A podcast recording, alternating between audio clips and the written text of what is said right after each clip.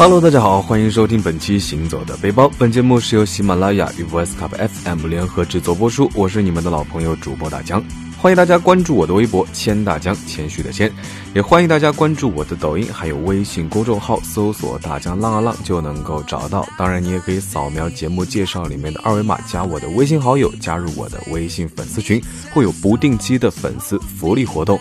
二零二零已经来了，我们一定要好好浪起来呀！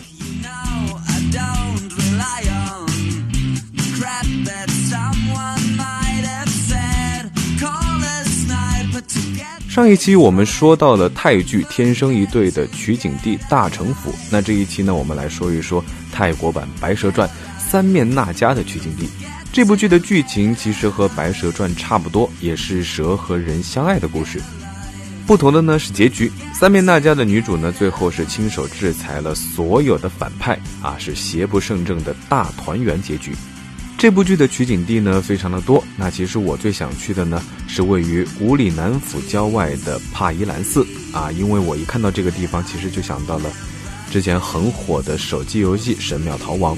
一条幽邃的石板路直通神庙，两旁呢都是树林，来这里慢跑晨练呢，还可以一路上欣赏千奇百怪的石雕。这座寺庙位于泰国柬埔寨老挝三国交界处的一座死火山上啊，据说站在山上向东南方望呢，可以看到柬埔寨的山峦。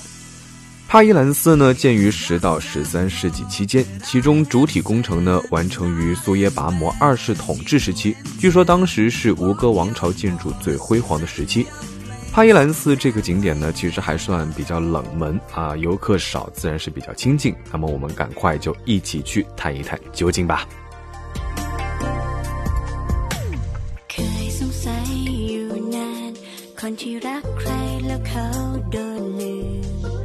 帕伊兰寺全称是帕伊兰历史公园，门票按汇率算呢，大概是二十三人民币左右。旁边的景点还有马学寺，两个景区的套票大概是三十五块钱人民币。这么远来都来了，当然是准备两个地方都看一看啊！不得不说，这个地方是真的偏僻，大巴呢都非常的少，可以选择从南龙或者是批麦出发，然后包车前往，一路上呢都是崎岖的山路，七弯八拐的。啊，虽然我不晕车，但是这几个小时的路程呢也是非常的难受。最终到了景区呢，从入口的十字东门进去，老远就能够看到远处巍峨的神殿。中午的太阳还是比较毒辣的，我们呢没有急着先去爬神殿，打算先绕一圈看一看神殿的外围。神殿周围呢有一圈正方形的围墙，整个帕依兰寺朝西和吴哥是遥遥相对。中央寺庙的四面呢都有长廊，每条长廊的入口都有一座小塔。长廊的廊柱上呢，还雕刻了象征圣洁的莲花花蕾。中央的主建筑象征着世界中心，正门前的四个莲花池呢，代表了四方海洋。附近的僧侣呢，也会在莲花池前坐禅静思。帕伊兰寺的壁画雕塑呢，都是以印度神话为主，可以看到梵天创造世界、毁灭之神湿婆、猴王神牛等等等等。当然呢，也少不了电视剧中的蛇神那迦。五头蛇那迦是印度神话中的蛇神，据说蛇神一族的领地呢，还有黄金建造的宫殿，宫殿里面全部都是奇珍异宝。那迦蛇神的雕像呢，位于神庙的桥上，走过了那迦桥就意味着到达神的领域啊。虽然过了桥好像也并没有金银珠宝，但是呢，站在桥上打卡拍照还是挺拉风的。如果没有记错的话呢，三面那迦剧中男女主角最后相见的地方，应该就是那迦桥这里。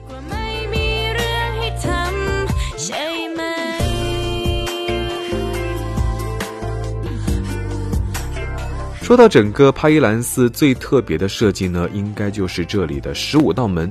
据说这里每年有四个特定的时间，阳光会依次穿过这十五道门，连成一条线。啊，这四个时间分别是每年的四月三号到五号左右，九月的八号到十号左右的日出，还有每年四月五号到七号左右，每年十月六号到八号左右的日落。整个奇观呢会持续好几分钟。有兴趣的朋友呢，可以到时候按时蹲点来看一看。这个神奇的设计理念呢，其实让我想到了埃及拉美西斯二世神殿。两位神庙的设计师呢，真的是英雄所见略同。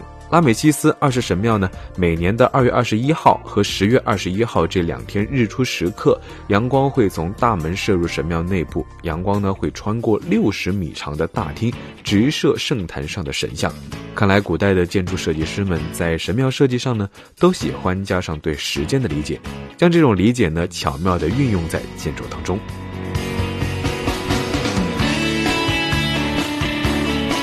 逛了一圈，太阳也是越来越晒啊，赶紧进庙里面乘一乘凉。神庙的窗和门呢都是方形的，很规整，像画框一样。拍照呢取景都是非常方便，也非常好看。神庙里面还是挺阴凉的，墙壁上呢长了一些青苔，充满了历史的沧桑感。参观完神庙之后呢，从山顶俯瞰山下的风景，呃，说实话并没有看到柬埔寨的扁担山。当然呢，可能是我看的方向不太对，不过风景还是不错的。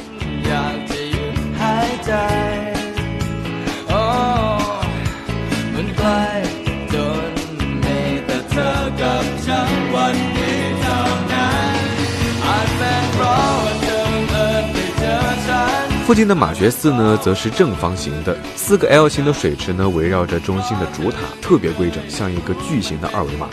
在阳光的照耀下呢，水池倒映着庙宇，显得十分的神圣。比起别的景区，这里其实更像当地人的自留地。除了三三两两的僧侣，还有放学的学生在这里玩耍嬉戏。这里呢，其实人更少，拍照、凹造型、发呆呢，可能不知不觉太阳就马上要下山了。啊，说实话，当时非常纠结，要去帕伊兰拍日落，还是留在马学寺拍日落，恨不得呢太阳一天落两次。最后呢，我们还是怕路上耽搁时间啊，错过最佳的观景时间，选择留在了马学寺，坐在水池边看太阳落山。落在浮雕上的光影呢，每一分每一秒都在变换，直到一切呢都回归夜晚的黑暗，只有身边的石阶还残留着被阳光晒过的温度，仿佛在提醒我呢，天黑了，赶快撤了吧，再不走，那水池里的蚊子就要飞出来开饭了。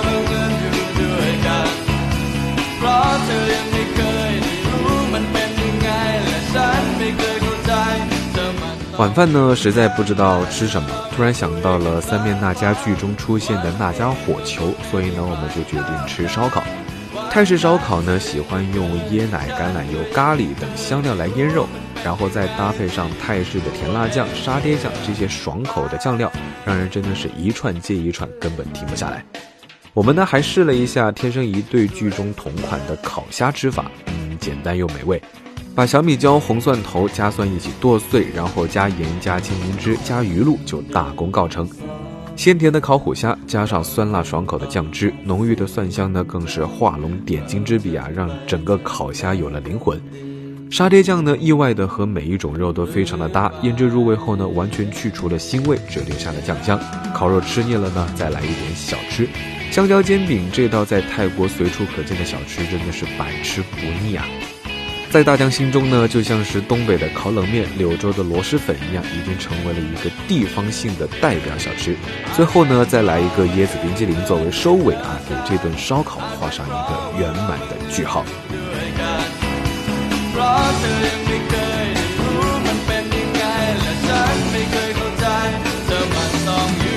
最后呢，咱们再来说一说什么是那家火球啊？当然，可能有些听众听完刚刚介绍，以为是一种烧烤的方式，其实不是。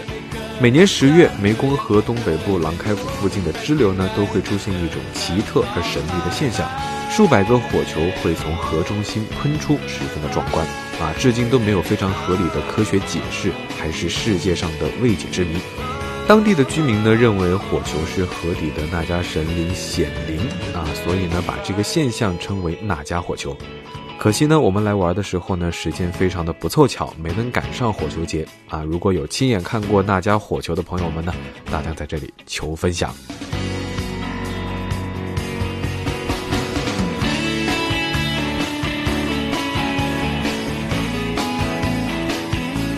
好了，那我们这期就先分享到这里吧，因为下期更精彩哦。本期节目到这里就先告一段落了。